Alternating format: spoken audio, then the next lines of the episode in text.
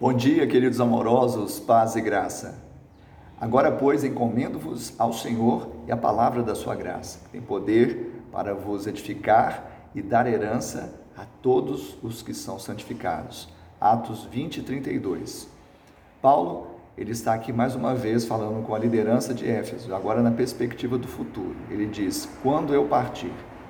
Ele alerta para que eles vigiassem, porque entraria no meio deles lobos vorazes e também discípulos que trariam perversão ao evangelho da graça. Tudo que nós temos é a palavra de Deus, ou seja, nós fortalecemos e nos edificamos ali. E ali, exatamente que sabemos a porção da nossa herança.